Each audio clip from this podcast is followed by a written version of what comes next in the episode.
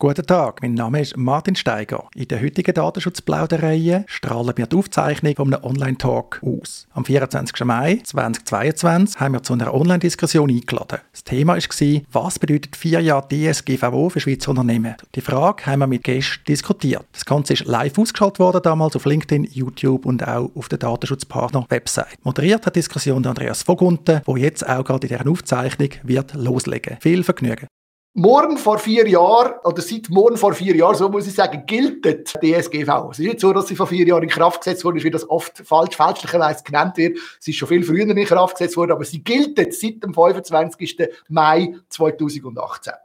Und äh, wir haben gedacht, das ist ein guter Anlass, um mal ein Rückblick, Rückschau machen und ein bisschen schauen, was ist eigentlich passiert in diesen vier Jahren.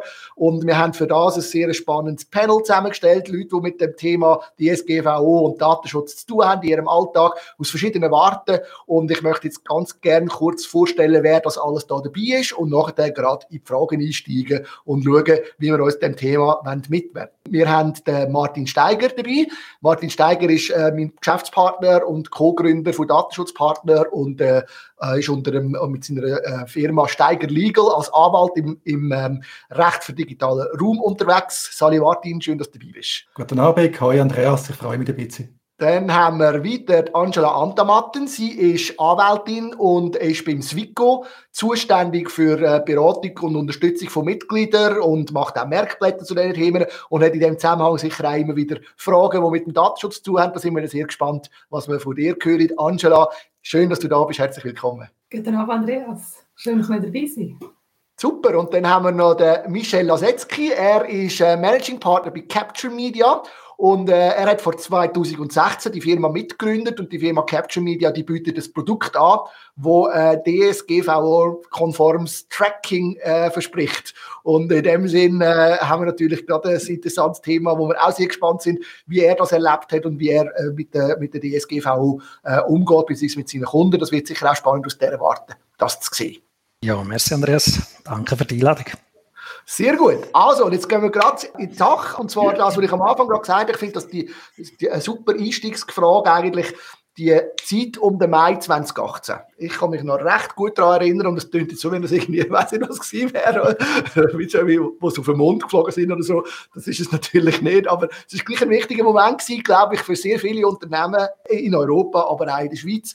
Und es würde mich jetzt da ein bisschen interessieren, wie ihr das erlebt habt. Zum Beispiel bei dir, Michel, ich meine, du hast ja äh, eben im 16. die Firma gegründet, ihr habt ein Tracker, sag's jetzt mal brutal, oder? Und, äh, und äh, wie, wie, ist das in deiner Erinnerung? Was hast du da äh, erlebt um den Mai 2018 herum? Ja, es ist natürlich in der Online-Marketing-Branche nicht, nicht ein Thema, das sehr gern gesehen äh, war. Äh, man hat mit Einschränkungen rechnen müssen, man hat viel Aufwand gehabt, um das Tracking umzustellen. Aber ich kann mich noch erinnern, wir sind in der Schweiz mindestens relativ spät gewesen. Also es hat, die Schweiz hat da nicht so mega schnell darauf reagiert, auf die Änderungen. Das sieht natürlich in Deutschland oder Österreich, wo wir auch kommen, ein bisschen anders aus. Dort sind Firmen parater gewesen.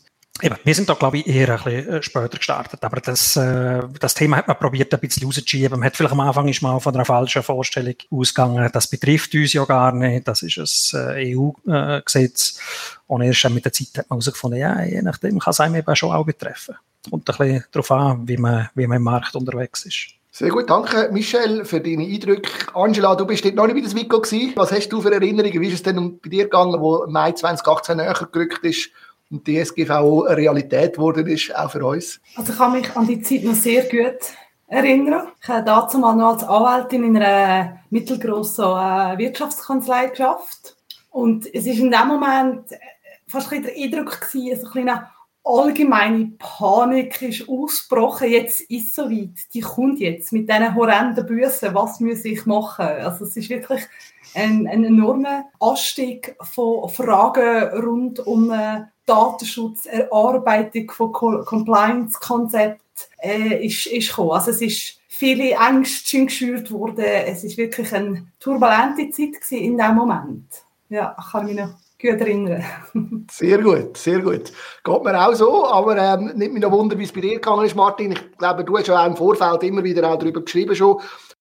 Für mich war es eine strenge Zeit gewesen, äh, damals, weil, wie es Angela schon gesagt hat, man hat so ein das Gefühl können haben, das sagen so ein 9-11 vom äh, Datenschutz, oder? Also statt dass da irgendwie zwei Flüge Twin Towers gesteuert werden und äh, viele Leute ums Leben kommen, ist irgendwie da wirklich so fast eine ähnliche Stimmung gewesen, was vielleicht nicht vergleichbar ist. Es hat ja theoretisch zwei Jahre Übergangsfrist gegeben, aber die hat äh, eigentlich niemand genutzt. Und ja, das ist plötzlich losgegangen. Also eine sehr äh, strenge Zeit, im Rückblick zum Teil begründet, zum Teil unbegründet. Aber es ist wie so häufig, das äh, sieht man bei vielen rechtlichen Themen, plötzlich steigt die Wahrnehmung und dann muss es schnell gehen. Also dann fehlt da vielen natürlich auch die notwendige Gelassenheit. Aber ja, eine sehr strenge Zeit, wo man sicher wenig geschlafen hat, viel hat müssen äh, schaffen, im Guten, im Schlechten. Aber mich würde noch interessieren, was ist denn seither passiert? Es eurer Sicht besser geworden oder ist es schlechter geworden? Weil ich habe das Gefühl, es ist auch wieder Pandemie, es sind so wellenförmige Bewegungen, die uns dann wieder äh, beschäftigen. Wie sieht das bei dir zum Beispiel jetzt mal aus? Michel, wie erlebst du das auch gerade im Kundenkontakt natürlich? Ich habe das Gefühl, es ist äh, schlechter geworden, wenn man das so sagen kann. Beziehungsweise die Aufregung ist wieder größer geworden. Ich glaube, das hat mit den Gerichtsurteilen zu tun, die in der letzten Zeit gekommen sind. Weil, eben wie ich am Anfang gesagt habe, hat es in der Schweiz nicht so wahnsinnig ernst genommen, das Thema, oder hat sich nicht gerade sofort darum gekümmert. Und jetzt habe ich das Gefühl, jedes Mal, wenn wieder ein Gerichtsurteil kommt, gibt es wieder so einen Angstschub. Und man schaut dann wieder, äh, hat, man, hat man die Probleme selber auf der Webseite auch, muss man etwas machen. Und wenn man das identifiziert, dann kann es dann eben nicht schnell genug gehen, dann muss man dann sofort etwas machen. Angela, wie hast du das erlebt? Ich sehe es ähnlich wie du. Es ist wirklich, oder auch wie jetzt der Michel gerade gesagt hat, es ist, eine, es ist eine Wellenbewegung. Es passiert ja auch, oder ist in den letzten vier Jahren sehr viel passiert im Bereich äh, Datenschutz äh, ein letzter oder ein mittlerweile Moment her ist auch schon die, die Schrems-Urteile, die auch wieder eine grosse Panik ausgelöst haben. Es sind immer wieder Wellen, wo wieder alle Unsicherheit, große Rechtsunsicherheiten bestehen. Zu Recht haben da viele Unternehmen äh, äh, Mühe damit und, und, und, Panik, aber es leitet sich dann immer wieder mit der Zeit, bis dann wieder der nächste Paukenschlag kommt. Das ist wirklich so ein bisschen das, die Bewegung, die man, die man hat beobachten. Ja, genau. Aber ich habe das Gefühl, die Angst ist auch nicht komplett unbegründet, weil es werden ja, ja Bussen, es werden ja Bussen ausgesprochen, und zwar hohe Bussen. Also, das ist korrekt, ja, das, das ist ja so. Aber mit der Zeit, es kommt ein Urteil und dann fehlt, fehlt, fehlen die Auswirkungen. Was bewirkt jetzt das Urteil, was eine gewisse Unsicherheit schürt? Und die Unsicherheit mit der Zeit kann man wieder kann man eruieren, ergründen, lösen, Probleme lösen, technische, technische, rechtliche, juristische Probleme. Das führt wieder zu einer gewissen ähm, äh, Sicherheit. Es werden auch äh, verallgemeinerte Lösungsansätze. Mhm. Beispielsweise bei der Datenschutzerklärung ist am Anfang eine riesige Unsicherheit äh, gewesen, ja, was muss jetzt innen was braucht es. Aber mittlerweile kann man sagen, sich da ein gewisser Standard etabliert. Das braucht immer eine gewisse Zeit. Und die Zeit das ist, das ist sicher eine begründete Unsicherheit, die man hat. Weil ja, wie es du sagst, Michelle, es sind äh, vor allem im DSGVO sind zwei Horrende-Büssen, die da äh, das Unternehmen kann, kann treffen Das ist so, ja. Ich glaube, man muss auch mal unterscheiden, Panik ist für mich immer so die Übersetzung von vielleicht unberechtigte Angst oder unberechtigte Sorge. Aber häufig ist es ja schon berechtigt. Äh, ich sage immer auch gerne, die Einschläge kommen immer näher aus Schweizer Sicht. Wir haben über die Schrems-Urteile geredet, also mit dem Datenexport, dass es eigentlich immer anspruchsvoller wird, Daten vor allem mit USA können zu exportieren, also amerikanische Dienste können zu nutzen. Wir haben natürlich auch das Thema, das begleitet mich aktuell gerade sehr stark, dass langsam die Datenschutzabmahnungen aufkommen, weil es sich langsam lohnt, äh, Abmahnungen zu verschicken. Also vor allem aus Deutschland kennt man das natürlich, weil man da damit Geld machen kann.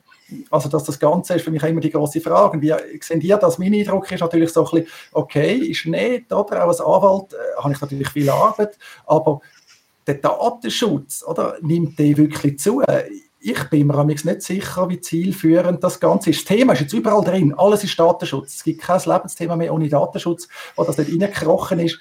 Aber haben die betroffenen Personen, also zum Beispiel Nutzerinnen, die Websites besuchen, wo das FuseTech äh, Michel Produkt drauf ist, haben die, haben die mehr Datenschutz oder können auch die Unternehmen, die jetzt beim Swico Mitglied sind, Datenschutzpartner ist auch Mitglied beim Swico, ja, ist es dort besser oder macht man einfach mehr Compliance und hat im besten Fall gleich viel Datenschutz wie früher noch? Was sagen die da? Nein, also ich habe schon das Gefühl, also auf der positiven Seite ist sicher das Bewusstsein gegenüber dem Datenschutz überhaupt einmal in Firmen gekommen. Es wird überhaupt über Datenschutz geredet und das finde ich eine gute Sache. Denn äh, wir haben natürlich, also jetzt, ich kann jetzt gerade von unserem Produkt reden, wir haben das natürlich gemacht auf DSGV hin, wir haben ja gewusst, dass das kommt. Also haben wir ein entsprechendes Produkt bauen können. Von dem her gesehen, auf deine Frage, wenn jemand auf eine Seite kommt und äh, dort ist FuseTag drauf, dann ist er sicher besser geschützt als, als mit, mit einem anderen Produkt. Aber wenn jetzt äh, jemand auf eine Seite draufkommt und da ist es äh, ein amerikanisches Analytics-Produkt drauf, dann hat sich da eigentlich nicht gross etwas verändert. Es, man holt vielleicht ein, eine Einwilligung ab, je nachdem, wenn man muss. Die ist dann aber häufig auch nicht unbedingt äh, rechtssicher. Da habe ich nicht das Gefühl, dass sich dort viel tut. Sondern es ist für den User eher einfach mühsam geworden, also doch irgendwie einen Consent zu navigieren und auch viel gewonnen beim Datenschutz hat man diesbezüglich wahrscheinlich jetzt nicht. Angela, wie siehst du das? Ich sehe das einerseits, muss man so ein bisschen die Konsumentensicht betrachten und andererseits die Unternehmenssicht. Was bemerkenswert ist oder was auffallend ist, dass, äh, dass, die, also das Datenbewusstsein, also dass die, die, die Herausgabe von persönlichen Daten, dass das vor allem bei den Konsumenten ist das wirklich extrem gestiegen. Also man überlegt sich, was gebe ich für Daten bekannt und das finde ich an sich eine gute Sache, dass man sich selber schützt. Oft, also, wo sagt ja oft im Datenschutz ist der, der Mensch das grösste Problem. Und, mhm. und das ist enorm gestiegen. Auf Unternehmensseite muss man ein bisschen aufpassen. Es gibt vor allem größere Unternehmen, also vor allem bei uns im, im, im, in der digitalen Branche, ist, ist ja Datensicherheit ist, ist vital. Also es ist ja schon vor der DSGVO ist ein hoher Anspruch an, an, an Datensicherheit gewesen, in dem, im, normalen, oder sagen wir mal, im, im Unternehmen ist schon sinnvoller äh, Maß. Was die DSGV auch ein bisschen bewirkt, ist ein bisschen das, das Überregulieren. Auch vor allem, was einen enormen administrativen und ressourcenhohen Anspruch stellt an, an kleine und an mittlere Unternehmen. Und da ist es ein bisschen wäre wahrscheinlich der Ansatz pragmatisch, weniger ist mehr ein bisschen besser, weil schlussendlich kann man noch viel schreiben, aber man muss das auch umsetzen. Und das ist so ein bisschen die, ja, das, was ich beobachte. Ja, also das, das äh, könnte ich so unterschreiben. Es ist nicht so, dass Firmen das nicht äh, korrekt umsetzen wollen, aber äh, in vielen Fällen fehlt dann vielleicht das technische Verständnis dafür, wie man das richtig macht oder Zeit ist jetzt vielleicht ein, ein schlecht, ein schlechtes Argument. Zeit muss man sich halt nehmen. Aber es ist technisch gar nicht so so unkomplex, das, das richtig zu machen. Also eine größere Firma hat selbstverständlich Spezialisten für das, aber eine mittelgroße muss sich dann schon externe Hilfe holen, das, das sauber umzusetzen. Und was ich dort halt auch gesehen ist, dass äh, viele Firmen holen sich externe Hilfe. Dann geht man aber auf der Webseite schauen und es ist trotzdem nicht korrekt umgesetzt. Von dem her müssten die Firmen dann wissen, ja, wer hat denn recht? Wer, wer weiß denn, wie man es richtig macht? Ja, das ist ein guter Punkt. Ist übrigens interessant, auch natürlich als Anwalt äh, kommt natürlich Mandatsanfragen über, aber wird nachher aus unterschiedlichen Gründen äh, kein Mandat daraus, selber keine Zeit oder zu teuer oder andere Faktoren. Und dann schaut natürlich gerne an, wie haben sie es nachher umgesetzt und das ist genau das. Also ich sage mal, positiv formuliert, Umsetzung ist sehr unterschiedlich. Positiv wiederum formuliert ist eben auch Spielraum. Also es gibt häufig nicht richtig oder falsch und ich habe auch merke, dass gerade kleine und mittlere Unternehmen an dem leiden. Also bei anderen Compliance-Themen, zum Beispiel bei der Mehrwertsteuer, das ist auch sehr kompliziert, aber jetzt haben wir den Eindruck, ja, es ist klar, wir haben jetzt da Mehrwertsteuer, ja oder nein. Das ist der Mehrwertsteuersatz. Und beim Datenschutz äh, geht es ja häufig darum, vielleicht auch gezielt Risiken einzugehen. Wir alle kennen die Cookie- oder Consent-Banner. Ich meine, da kann man natürlich knallhart sagen, wir machen das sehr unterschiedlich aus wirtschaftlichen Gründen vielleicht auch nach dem Vorbild äh, von grossen amerikanischen Unternehmen wie Facebook. Man hat vielleicht nicht die gleich grosse Portokasse, aber es droht auch nicht die gleich hohen Bussen. Also wenn ihm das wirtschaftlich wichtig ist, dann muss man dort in der Lage sein, Risiken einzugehen. Und die anderen Bereiche machen das Unternehmen automatisch. Man ist nie nicht vollständig compliant, es geht gar nicht. Das Gesetz ist auch häufig viel zu widersprüchlich. Und beim Datenschutz stelle ich doch fest, dass man überraschend viel Mühe hat. Es ist ja zum Beispiel nicht so, dass wenn man das Arbeitsrecht äh, verletzt, da kennt sich Angela sehr gut aus, dass dort keine Sanktionen drohen. Die Wahrscheinlichkeit ist vielleicht sogar höher, dass man eine Inspektion hat oder äh, dass man ein Verfahren am Hals hat. Aber die Risikowahrnehmung, die ist interessanterweise für mich sehr, sehr unterschiedlich. Das ist noch ein interessanter Punkt, wenn ich da ganz schnell einhängen darf. Äh, wir sehen recht einen Unterschied zwischen den verschiedenen Ländern.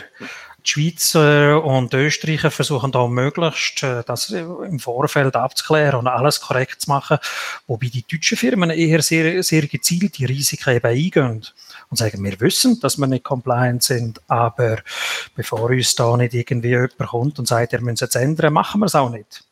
Also das, das, ist aber noch interessant. Also du, du hast jetzt wirklich jetzt den Eindruck gehabt, dass das eher, äh, in der, also eher in der Schweiz ein bisschen die Haltung ist und dass in Deutschland eher die gegenteilige ähm, Haltung stattfindet. Und du erlebst es jetzt wirklich so. Also das ist, äh, ja. Gut, wir, wir, haben mit tausenden Firmen äh, zu tun in Deutschland, aber doch mit einer genug grossen Menge, dass man, dass, dass man das, glaube ich, schon sagen kann. Äh, vielleicht sind dort die Deutschen einfach ein bisschen Abbrüter, was das anbelangt. Oder haben, äh, oder denken, ja, wenn wir jetzt das umsetzen, dann würden wir wirtschaftlich zu viel verlieren. Also warten wir jetzt da mal ab. Ich, ich verstehe, habe das ja verstanden mit der, mit der Risikogeschichte. Ich finde aber, als für kleine Unternehmen ist es, glaube ich, immer recht äh, äh schwierig, eben das Risiko dann auch können abschätzen, was das bedeutet. Weißt du, Angela, wie ist das bei dir? Also wenn, jetzt, wenn jetzt du eben so Beratungen hast in dem Zusammenhang und dann würdest du sagen, jemandem, ja, sie können halt da, müssen halt einen risikobasierten Ansatz fahren, tun sie halt nicht so, äh, sie sind halt nicht so compliant.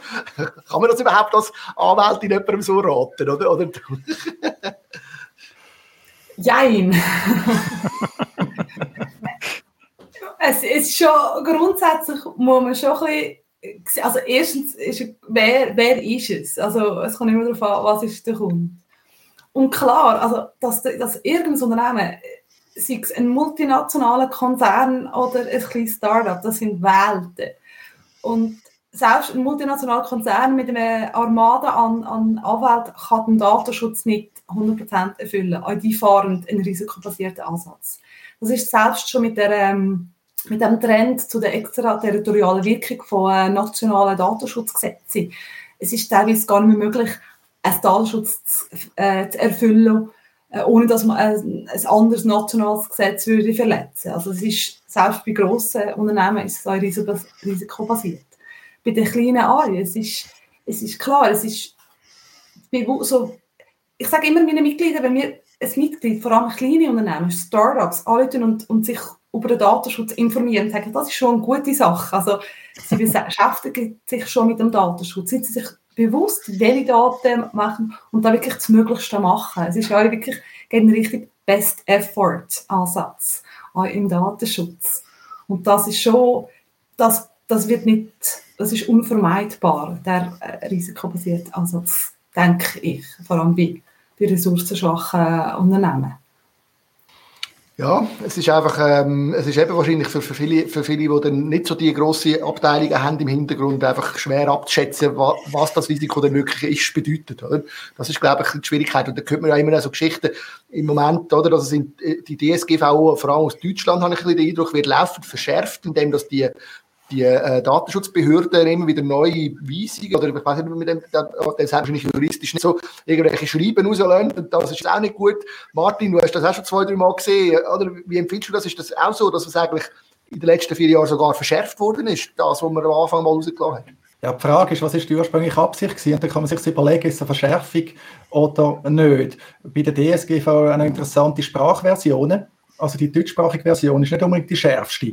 Je nach äh, Bestimmung sind dann auch noch die anderen äh, Sprachversionen vielleicht schärfer und die sind ja grundsätzlich gleichwertig. Es stimmt natürlich, es gibt immer neue Entscheidungen. Nur schon dort ist es schwierig, den Überblick zu wahren. Wir schauen natürlich vor allem im deutschsprachigen Raum, weil man halt die gleiche Sprache redet. Und ja, es wird sicher als Verschärfung empfunden.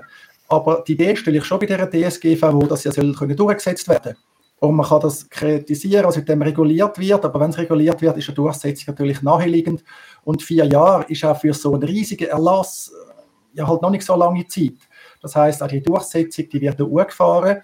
Datenschutzaufsichtsbehörden sind jetzt langsam unterwegs, also sind langsam eingerichtet für das, mhm. sind auch vielleicht auch bereit, höhere äh, Bussen zu erlassen. Die sollen jetzt ja gerade wieder europaweit harmonisiert werden und eher noch höher werden, äh, die Bussen. Das nimmt natürlich zu allgemeiner Erfahrung in alle Richtungen. Aber Stimmtendenz ist tatsächlich, und das bedauere ich, dass halt die personenbezogenen Daten, Personendaten wirklich überall sind. Selbst wenn ich als Unternehmen sage, du meine Software extra so bauen, dass ich keinen Personenbezug habe. Ich brauche den Personenbezug nicht. Ich habe zwar natürlich beim ersten Kontakt mit dem Nutzer, habe ich einen Personenbezug, einen potenziellen, wegen der IP-Adresse zum Beispiel, aber ich rühre das alles fort, interessiert mich nicht. Und dann haben wir zunehmend das Problem, dass das nicht akzeptiert wird, dass man einen absoluten Ansatz hat. Und dann ist letztlich die Frage, ja, wieso soll ich mir überhaupt Mühe geben? Wieso soll ich nicht einfach versuchen, das äh, auszunutzen? Hm, weil ich wieder nicht belohnt, äh, weder regulatorisch, aber auch in der Wahrnehmung in den Medien zum Beispiel, äh, wird man dann trotzdem kritisiert, äh, auch wenn man versucht, halt sehr datensparsam unterwegs zu sein, zum Beispiel, weil da so Narrativ unterwegs sind von den bösen, bösen Daten Gleichzeitig haben wir aber einen riesen Nutzen von diesen gleichen Daten. Wir alle profitieren davon, dass man die Daten ähm, kann bearbeiten kann. Natürlich, Missbrauch müssen wir verhindern, aber ich habe das Gefühl, wir sind unterdessen so breit unterwegs, dass zum Teil gar nicht mehr klar ist, was ist eigentlich der Schutzzweck äh, vom Datenschutzrecht? Was ist davon noch übrig geblieben? Das ist äh, natürlich eine grosse Konfusion.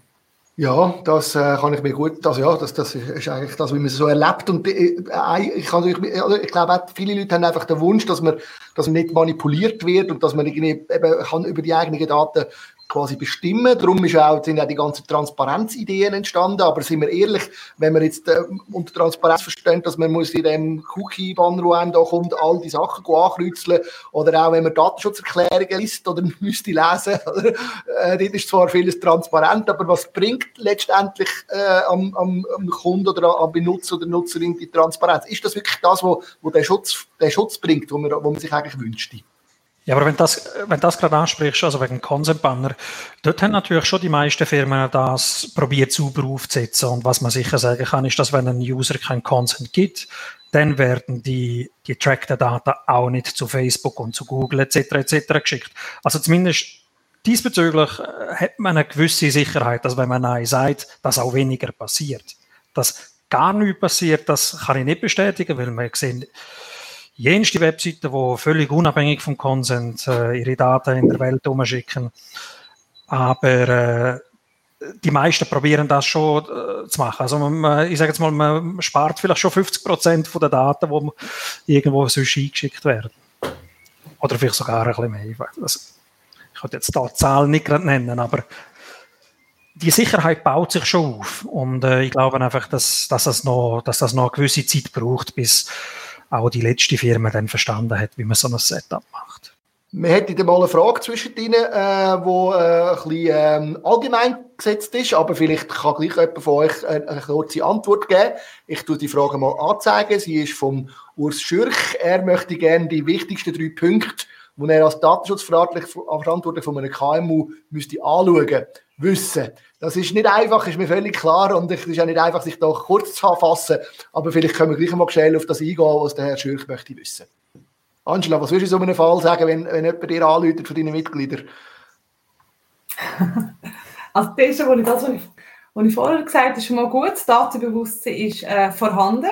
Was ich als, vielleicht kann ich gerade ein wichtig, oder gebe ich gerade weiter, können Sie ergänzen. Also einer der wichtigen ist, sich bewusst sein, was sammle ich für Daten dass man sich quasi einen Überblick schafft. Das ist der, für mich ein Starting Point. Gehen wir schauen und da kann man nachher anfangen, damit zu arbeiten. Danke vielmals, Angela. Wer wird übernehmen von euch?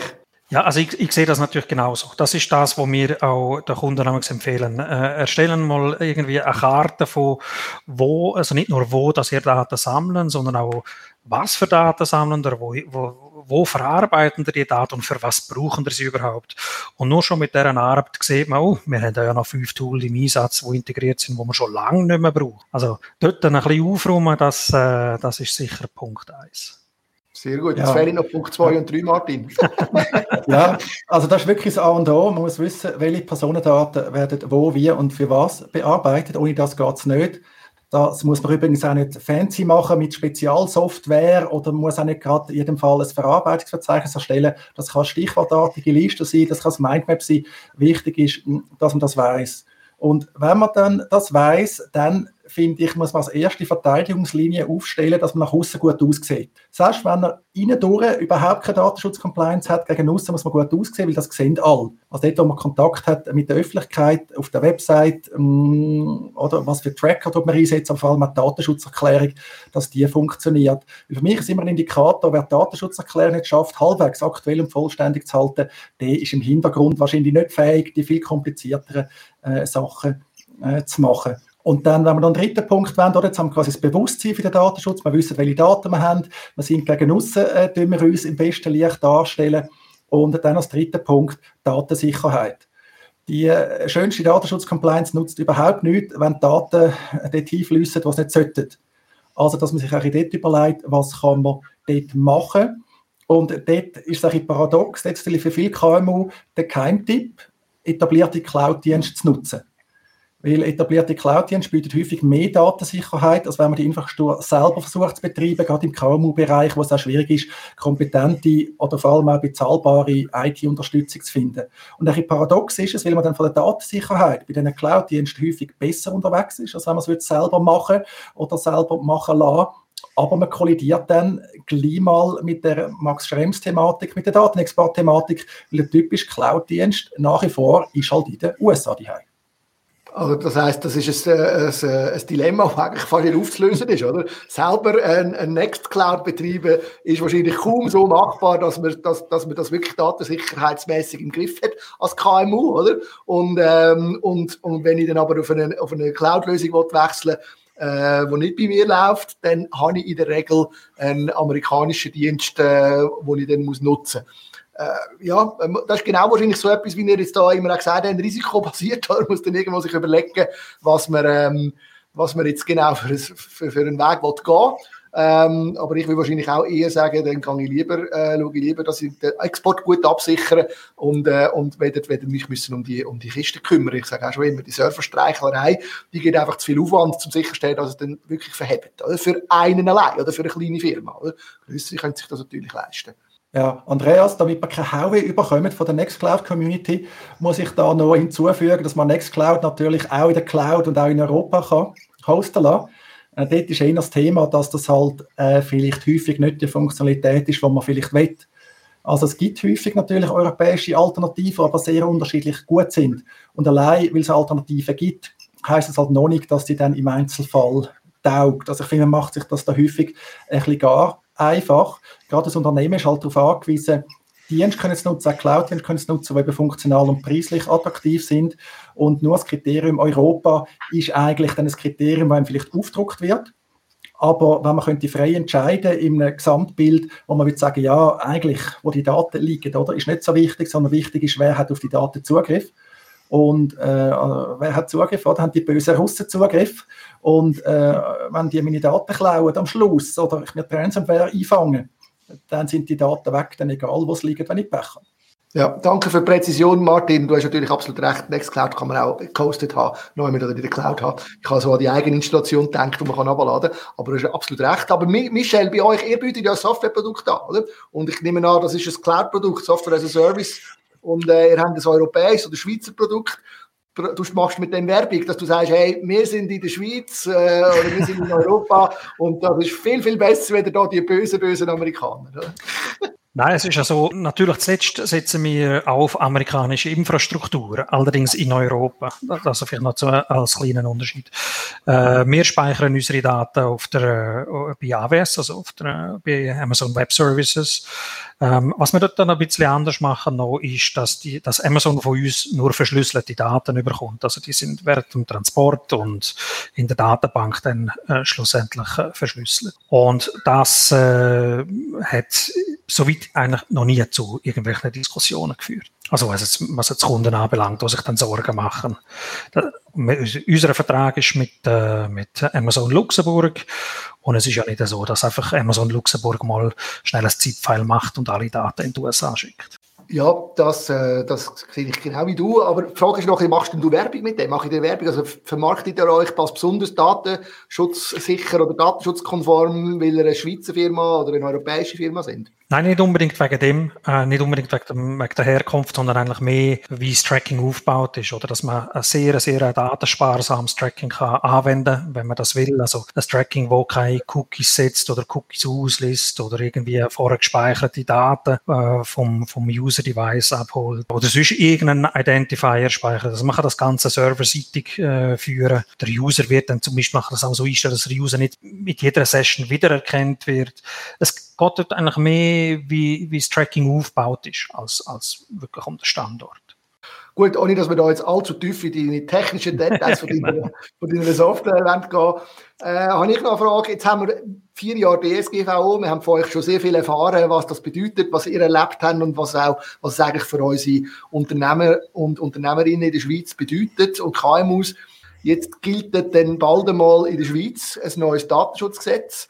Äh, mich würde noch interessieren, wie schätzt ihr das ein? Also erstens mal, was, hat, was passiert, wenn jetzt das Datenschutzgesetz dann eingeführt wird? Da gibt es, glaube ich, auch einen Unterschied bei der Einführung, so wie das bei der DSGV ist, glaube ich, anders. Es gibt, glaube ich, keine Übergangsregelung, ist dann einfach dann.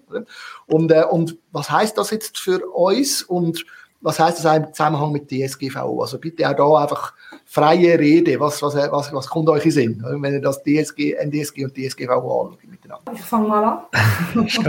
also natürlich ist die, äh, die DSG, die revidierte DSG, die hat jetzt relativ lange, lange Vorlaufzeit. Das ist ja schon vor, fast schon vor vier Jahren angekündigt worden, dass die, die Schweizer DSG ähm, der, der DSGV angepasst wird. Und das heißt, der erste Paukenschlag ist schon mit der DSGVO gekommen. Die Unternehmen sind erwacht in Sachen Datenschutz. Ich habe das Gefühl, die DSG wird nicht mehr so grossen Wind auflassen, wie jetzt mal äh, die DSGVO. Und dazu kommt jetzt vor allem in der Eisenbranche sind die, die Unternehmen in der Regel sehr vernetzt, also international unterwegs und sind entsprechend auch schon äh, sehr eine, eine hohe Data Compliance ähm, bei im Unternehmen. Und so kommt das euch, äh, also dass wer die DSGVO umsetzt und erfüllt, ist eigentlich auch gut aufgestellt in Sachen revidiert DSG. Also dass man sicherlich schon gut vorbereitet. Alles klar. Martin, wie siehst du das? Ähm, haben wir tatsächlich in der Schweiz, äh, dass die Leute alle DSGV-konform sind und keine Sorge sich mitmachen, auf den, wenn das NDSG kommt? Nein, also natürlich nicht. Die DSGVO-Konformität ist relativ und ich glaube, ein wichtiger Unterschied ist, mit der DSGVO, da kann man sich immer noch ein bisschen einreden, das gilt für mich nicht. Weil es in Europa ist. Mit der denken, in der Schweiz, ganz viele Unternehmen, die sind nicht so online und vernetzt, so wie wir das jetzt einfach standardmäßig kennen. Und ich glaube, das wird schon einmal einen Ruck geben, äh, wenn das so ein bisschen durchdringt. Nicht halt auch zuletzt wegen der Strafandrohung. Es kommen die neuen persönlichen Bussen bis zu 250.000 Franken. Und da kann man lange erklären, das ist ja nur bei Vorsatz. Und natürlich ist das die absolute Höchstbusse und, und, und. Ich glaube, das wird einen nachhaltigen Eindruck hinterlassen. Zumal auch betroffene Personen natürlich dann können Strafvertrag stellen Und ich gehe davon aus, das wird am einen oder anderen Ort genutzt werden. Ich sehe das heute schon ein bisschen im Arbeitsbereich von der DSGVO, dass es positiv formuliert Aktivisten, negativ formuliert Querulanten gibt, die das ausnutzen. Und das kann sehr, sehr anstrengend werden. Die Aktivisten sind da dann nicht anstrengend, die sind einfach hartnäckig, aber es ist eigentlich angenehm im Umgang. Querulanten sind dann sehr äh, mühsam und ich bin dann gespannt, was da daraus kommt. Ja, es wird sicher nicht so heiß gegessen, weil auch unsere Strafverfolgungsbehörden, die haben schon heute nicht so Lust auf Datenschutz, werden es auch in Zukunft äh, nicht haben, so meine Erfahrung. Aber äh, es gibt einfach die ein oder andere Stellschraube, wo man dann schon wird spüren. Also natürlich richtig, das DSG bleibt eine Teilmenge von der DSGVO. Auch sehr wichtig ist, dass wir immer noch den Ansatz haben, dass also wir nicht sagen, die Daten sind ganz, ganz böse, die dürfen nur ausnahmsweise bearbeiten, so wie in Europa, sondern man hat immer noch das Gegenteil. Also sagen, die Grundsatzeinhaltung vom Datenschutzrecht äh, ist erlaubt, was nicht ausdrücklich verboten ist. Und das gibt äh, doch noch so ein bisschen mehr Spielraum, wenn man den nutzen will. Was ich heute schon sehe, ist, dass auch die Schweiz in diesem Bereich eine kleine Innovationsinsel ist. Da kann man Sachen ausprobieren, ohne dass es gerade zu Tod reguliert wird. Und wenn man dann will, sich öffnen wenn man in die Welt rausgehen will, dann muss man sich halt überlegen, wie können wir das, was wir jetzt da vielleicht erfolgreich getestet haben, dann an die strengeren Verhältnisse von der Datenschutzgrundverordnung anpassen. Und als letztes, was natürlich wird zunehmen, bin ich überzeugt, sind die ganzen Missverständnisse. Datenschutz ist gerade im unternehmerischen Bereich, dort, wo eben nicht Fachpersonen unterwegs sind, das ist häufig so, dass es keine Fachpersonen sind, ein Recht an grossen Missverständnissen. Also vieles ist ein Copy and Paste, die besten Absichten, es wird verzweifelt gegoogelt und dann irgendetwas umgesetzt. Zum Beispiel bei Agenturen sehe ich das häufig. Alles mit bester Absicht, also steckt da sehr viel ab dahinter und das Ergebnis ist dann äh, häufig kontraproduktiv. Und ich denke, das wird zunehmen weil für KMU ist halt wirklich schwierig, an das Wissen anzukommen, auch die Zeit freizuschaufeln. Man hat ja schon ganz viel anderes zu tun, man hat sonst schon viel Administration am Hals. Hm, da bin ich dann auch gespannt, was da äh, Verbände zum Beispiel Unterstützung können leisten Ich denke jetzt, wir vier, die darüber reden, sind wirklich privilegiert. Wir sind in dem Datenthema wie natürlich drin. Äh, wir befassen uns auch äh, aus wirtschaftlichen, aus rechtlichen Gründen mit diesen Themen. Aber für viele ist natürlich der Datenschutz ein Thema, das noch nicht angekommen ist Vielleicht auch im Guten, vielleicht braucht es den Datenschutz ja gar nicht, es passiert nicht viel. Nehmen wir den Handwerker, ich meine, der tut wahrscheinlich seine Kundendaten auf alle Ewigkeiten speichern, was er eigentlich nicht darf. Aber da passiert nichts und nach 20 Jahren freut sich der Kunde, wenn er zum Jubiläum eingeladen wird. Genau, du hast es jetzt recht positiv formuliert, eigentlich der Unterschied vom, vom Datenschutz, also vom, vom neuen Datenschutzgesetz zum, zu der DSGVO, so im Sinne von, es ist eine Teilmenge in Art, oder? Äh, aber es gibt natürlich auch eine andere Sicht, wo, wo, wo man auch gehört, oder? Wo sagt, ja, DSG ist eigentlich, das neue DSG ist total zahnlos im Vergleich zur äh, DSGVO. Es ist eigentlich so eine typisch schweizerische, abgestumpfte, abgedrückte Version äh, DSGVO Light. Wir können hoffen, dass äh, dass, äh, dass die, die EU das überhaupt jemals als gleichwertig anschaut und so. Könnte man ja auch, oder? Oder, oder wie beurteilen ihr das? Ist das, ist das eine Light-Version, wo man eigentlich man muss als schwach bezeichnen Oder ist das eigentlich dem Datenschutz entsprechend genug gut und wir, können mit dem, ähm, wir sind in einer guten Position, wenn wir das unterstützen? Ja, Angela, bei dir zuerst vielleicht. Wie siehst du Ist es ein schwaches Gesetz oder ist es äh, sinnvoll, passend für uns? Also es ist noch gar nicht in Kraft. Also es ist so ein eine oraklische äh, Voraussicht, wie es wird umgesetzt werden und so weiter.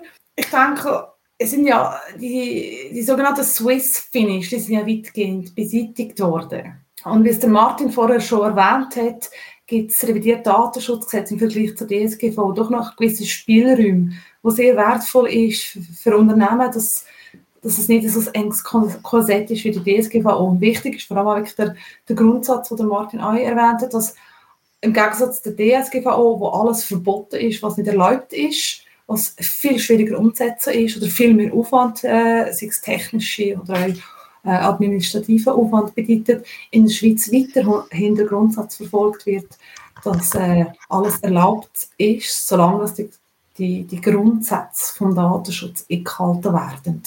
Und das sehe ich eigentlich als, als wirtschaftlichen ähm, Ansatz. Und äh, wie es wie die Umsetzung wird sein, das ist immer noch mal ein anderes Thema. Aber ja, wir werden sehen, wie der. Ja, also was wir sicher einen Vorteil haben, ist, dass wir eine andere Kultur haben und die schlattelt auch bei dem Gesetz durch.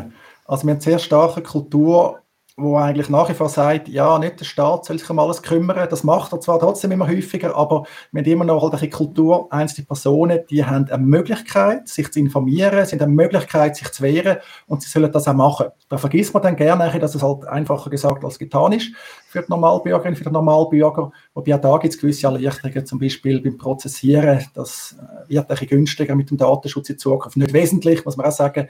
Aber wir haben die Kultur, einzelne Personen sollen sich äh, bitte zur Wehr setzen. Und auch bei den Behörden, der eigene Datenschutzbeauftragte, der EDEP, der kommt zwar ein bisschen mehr Stellenprozent über, aber er wird immer noch mit der grossen Kelle können anrichten Sprich, er wird immer noch sehr stark auf einen kommunikativen Ansatz äh, müssen setzen Jedenfalls dann, wenn man sich nicht gerade einfach präsentiert als Musterbeispiel, wo jetzt muss hart sanktioniert werden, das wird es sicher auch geben. Also wir haben da nach wie vor viel äh, Vorteil. Ich muss natürlich auch sagen, die DSGVO ist je nachdem sicher strenger, wie man es sieht, aber die Durchsetzung ist je nachdem auch an einem kleinen Ort. Also das kennen wir auch bei den amerikanischen Diensten, die mehrheitlich in Irland sitzen. Und ihre Datenschutzaufsichtsbehörde, die ist ja massiv im Rückstand. Die einen sagen absichtlich, äh, das ist die anderen sagen, sie sind überfordert. Also ich finde, mit diesen Vergleich muss man vorsichtig sein, weil wir sind jetzt nicht Mitglied im EWR, wir sind als Schweiz nicht Mitglied in der EU und das hat Auswirkungen eben auch für die ganze äh, Rechtskultur, wie man das Ganze äh, dann auch entsprechend umsetzt. Aber ja, es wird härter, also es ist eine Verschärfung in jedem Fall. Es ist nicht eine DSGVO-Kopie, finde ich auch richtig. Und ich hoffe natürlich, das hast du erwähnt, dass unser Datenschutzrecht weiterhin als angemessen beurteilt wird von der Europäischen Kommission. Das ist ja schwebt in der Luft. Ich gehe aber davon aus, dass das äh, wird kommen, dass es so anerkannt wird, halt zeitlich äh, befristet, wie man es auch bei Großbritannien nach dem Brexit gemacht hat. Aber ich bin alles in allem optimistisch. Und ja, wie es kommt, wird man sehen, ich gehe davon aus, dass wie immer in der Schweiz brauchen wir eine Anlaufzeit. Also klar, jetzt haben wir so faktisch eine Übergangsfrist, man weiß, wenn es voraussichtlich kommt, dass es nächstes Jahr dann im Herbst, aber auch dort, das werden noch längst nicht alle nah sein. Auch die Fälle werden ein bisschen Zeit brauchen. Und das ist eigentlich meine Hoffnung, dass wir vielleicht auch ein bisschen Fälle haben.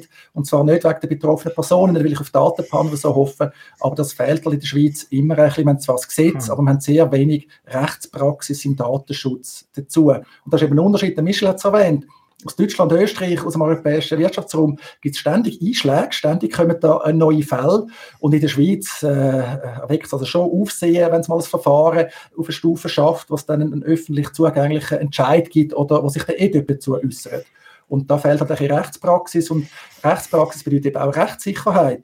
Weil wenn nur Juristinnen und Juristen ihre Meinung dazu äußern und am Schluss weiß man gar nicht, wie ist es wirklich und wie ist es wirklich entscheidet in der Schweiz am Schluss als Bundesgericht, ob man das will oder nicht, ja, dann hat man am Schluss viel Rechtsunsicherheit, dann hat man immer das Blöde, ja, es kommt darauf an. Ja, logisch, es kommt immer darauf an, aber dürfte gerne ein bisschen präziser sein und das macht die Rechtsprechung im Idealfall. Du hast vorhin den EDUP erwähnt, das äh, würde mich auch noch interessieren, wie ihr das einschätzt. Äh, in Deutschland ist es ja so, ähm, dort gibt es ja die Datenschutzbehörden in den Ländern, Bundesländern und so, und äh, die dunkeln mich, die sind wahrscheinlich, habe ich manchmal den Eindruck, recht gut bestückt an Personal. Also, weil da kann ja auch irgendeine Privatperson kann sich dort melden und sagen, hey, ich passe Gefühl, meine Daten werden nicht richtig äh, behandelt. Und dann kommt man da einen Brief über von, von dieser Datenschutzbehörde. Und ich nehme an, das geht in der Schweiz ja auch beim EDEP. Kann ich wahrscheinlich auch machen, einfach als Privatperson mich dort melden und, und, und dann gibt es einen Brief vom EDEP vielleicht. Ich weiss, ich kann nicht jetzt helfen. Aber ähm, ich stelle mir dann vor, wenn das dann viele machen, dann muss man dann auch Leute haben für das. Und, äh, und wissen ihr das? Also wird da der EDEP oder wird die Stelle aufbauen oder gibt es da in Zukunft auch noch mehr so Stellen oder, oder wie soll das laufen in Zukunft, wenn wir jetzt das neue Gesetz dann wieder haben? Der EDEP kommt mehr Stellen über, aber nicht viel mehr. Die Ressourcen bleiben knapp, wobei es ist auch personell anspruchsvoll.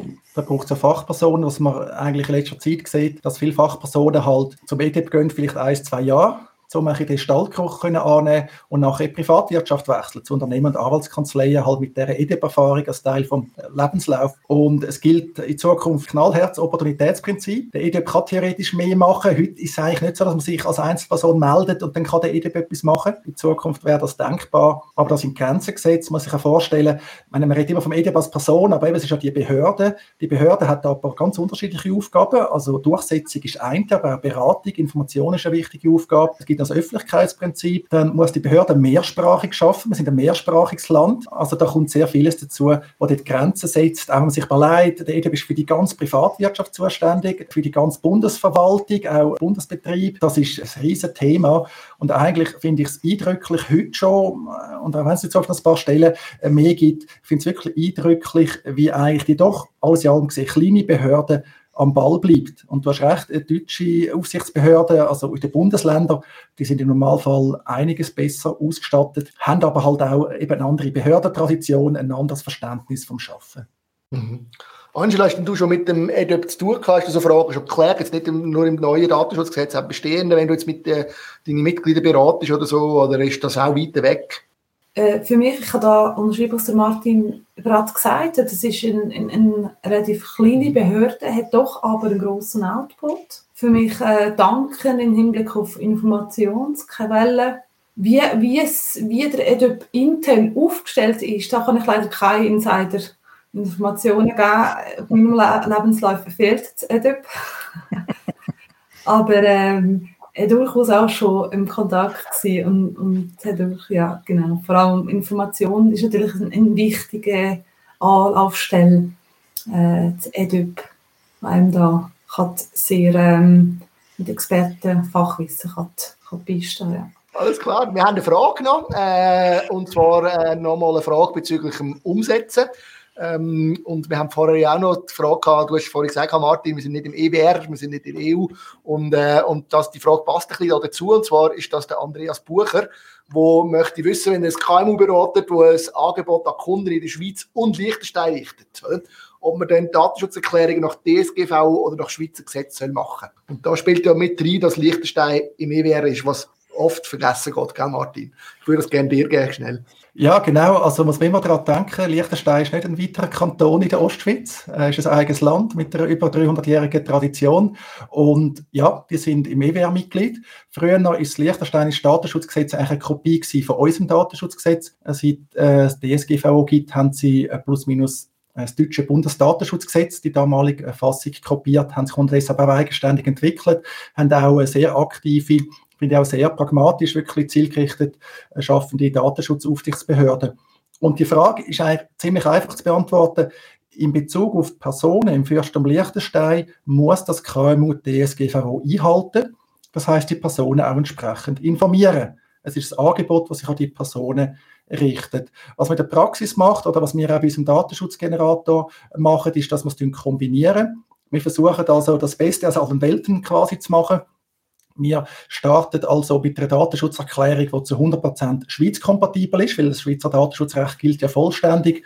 Und dann tun wir die so anpassen, dass sie eben auch im Anwendungsbereich von der Datenschutzgrundverordnung sollte funktionieren. Da gibt es ja heute zum Beispiel einen Unterschied äh, bei den Rechten, die betroffene äh, Personen haben. Die EU-Datenschutzvertretung äh, braucht man in vielen Fällen, eben auch in Bezug auf das Fürstum Liechtenstein. Man muss die Rechtfertigungsgründe nennen, Artikel 6 DSGVO. Man hat also die Themen. Und ja, was kann das kaum jetzt machen? Eben, man hat es rausgehört, ich empfehle eigentlich eine kombinierte Datenschutzerklärung. Man könnte aber durchaus auch separate Datenschutzerklärungen machen, eine für die Schweiz, eine für Liechtenstein. Aber ich habe generell das Gefühl, dass viel zum Ergebnis kommt. Es ist sinnvoll, wenn man einfach den DSGV-Bezug eindeutig hat, dass man sich an der DSGVO orientiert, sich also eine Decke streckt, auch bei der Datenschutzerklärung, weil es ist eine Teilmenge bekanntlich von der DSGVO man ist dann schon gut unterwegs. Das Einzige, was man sich dann muss überlegen ist, wie geht man mit diesen Rechten um? Zum Beispiel das Recht auf Kopie, Recht auf Datenübertragbarkeit, das gibt es heute noch nicht im äh, DSG der Schweiz, das kommt mit dem neuen DSG. Wo man das dann zum Beispiel jetzt in dem Fall nur der Liechtensteiner gewähren oder sagt man, ja, wir sind kundenfreundlich, wir gewähren so Recht den allen. Das sind dann vielleicht noch so Überlegungen, wo man hat, da kann man vielleicht eben auch kulant, da kann man nutzerfreundlich sein. Besten Dank, Martin. Michel, wie ist denn das bei dir? Also, wenn ihr, da könnte so ein Fall sein, oder, wo eigentlich ein, ein, deine Software einsetzen und er hat Kunden in Liechtenstein und in der Schweiz. Wie gehen die denn da vor?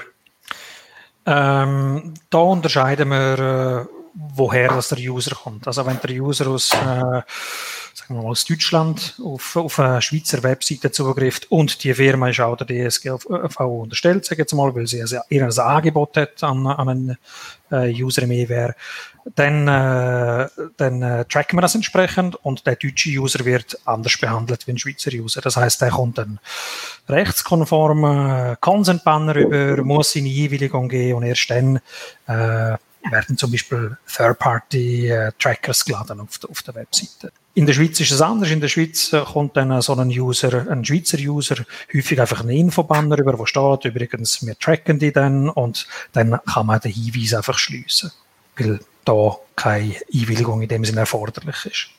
Mhm. Das heißt, wir, wir schauen einfach äh, vom, vom Produkt aus, von FuseTech aus, woher der User kommt und, und behandeln ihn dann entsprechend anders. Aber das ist alles automatisiert. Das muss man nicht da mühsam, mühsam einzeln aufsetzen. Angela, wenn jetzt jemand sagt, ich habe DSG, ich habe, ich habe eine Datenschutzerklärung gemacht und äh, habe mich komplett an, der DSG orientiert äh, und möchte jetzt wissen, ob denn das lange für die Schweizer, die Schweizer Umgebung, würdest du dann sagen, dann ist gut? Es kommt auch immer darauf an, was es für ein Mitglied ist, was es äh, für einen Hintergrund hat.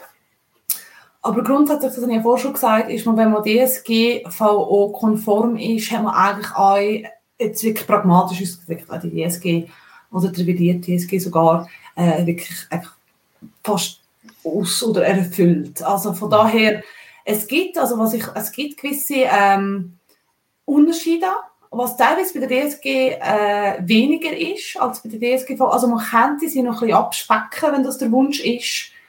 Aber grundsätzlich kann man davon ausgehen, ja, wenn man die DSGV erfüllt hat, dass man wirklich gut unterwegs ist. Auch nach schweizerischer Gesetzgebung, Datenschutzgesetzgebung.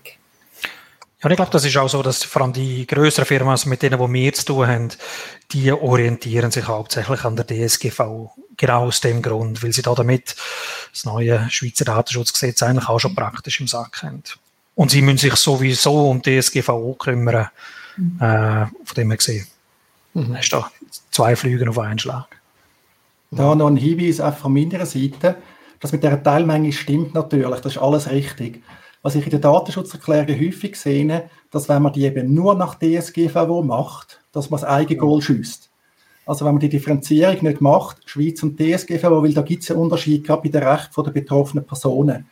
Und dann sieht man dann häufig, dass man sich wirklich zu 100% dem deutschen Recht unterwirft, weil man eine deutsche Vorlage verwendet hat von so einer Datenschutzerklärung.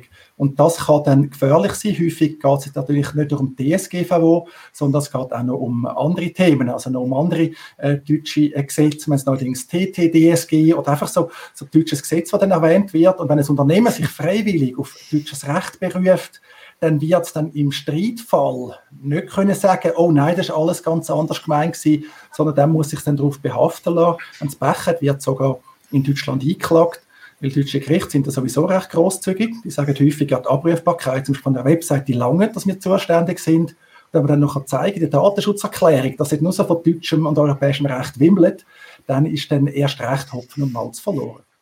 Klassisch oft der Fall mit diesen Copy-Paste-IBG. Das ist wirklich so. Also das ist allgemein eine Anratung. Es ist Copy-Paste, man muss das Rad nicht neu erfinden. Das ist klar, man kann vieles übernehmen von von, von anderen Datenschutz oder von deutschen Musterbeispielen, aber da wirklich, wirklich gut und ähm, durchlesen und wirklich, das, das ist natürlich äh, schon erforderlich, dass man da nicht versehentlich Verweise rein hat auf, auf Rechtsordnungen, wo, wo keinen Platz haben oder wirklich nur äh, unangenehme äh, Folgen mit sich ziehen. Das ist allgemein ein guter Hinweis, danke Martin. Ja, ja, und ich denke auch, eben, da muss man auch juristisch ein bisschen geschulter sein, oder? Man kann das nicht einfach so, wenn man dann, das hast du schon recht, Angela, aber wenn man, wenn man das zu wenig versteht, dann sieht man das ja gar nicht. Also ich denke schon, ist ein guter Generator nutzen, wo, wo den Namen auch verdient, macht definitiv Sinn, äh, und ist am Schluss günstiger als etwas zu copy-pasten, wo nachher dann nicht verhebt und dann am, am Ende noch Ärger einbringt, im schlimmsten Fall, oder? Das denke ich, muss man sich schon klar machen. Äh, was, was würde ich sagen, hat sich das gelohnt? Also wir haben da jetzt, ich habe gehört von euch, oder? wir haben in den letzten vier Jahren viel vorwärts gemacht, viele Unternehmen äh, haben, sich, äh, haben sich fit gemacht auf die DSGVO-Konformität. Hat das, hat, das, hat sich das gelohnt, aus eurer Sicht, dass wir den letzten vier Jahren äh, so viel äh, investiert haben in die, in die, in die DSGVO in der Schweiz. Fangen wir bei dir an, Michel. Das Schlusswort. Also in, inwiefern gelohnt? Also finanziell gelohnt hat sich das selbstverständlich nicht. Äh, Datenschutz mhm. kostet in erster Linie einfach. Mhm. Mhm. Ähm, aber ähm, wo sich sicher gelohnt hat, ist eben, was das Bewusstsein der Firma anbelangt. Eben, dass man, dass man äh, über Datenschutz heute in den, in den Firmen anders diskutiert. Und für die, äh, jetzt ganz spezifisch auf die Frage, ob sich, ob sich die Umsetzung von der DSGV gelohnt hat, die Firmen, die sich darum gekümmert haben, vor ein paar Jahren, um das, äh, um das korrekt zu machen, die profitieren natürlich jetzt, weil der Aufwand ein bisschen kleiner ist vom neuen Schweizer Datenschutzgesetz. Also das Verarbeitungsverzeichnis ist schon da, etc. etc. Das heißt, von dem her gesehen hat sich hat sich gelohnt, die Arbeit schon erledigt zu haben. Ja. Super, Michel, danke vielmals. Angela, wie siehst du Ich sehe es eigentlich gleich, ich kann da, da Michel beipflichten.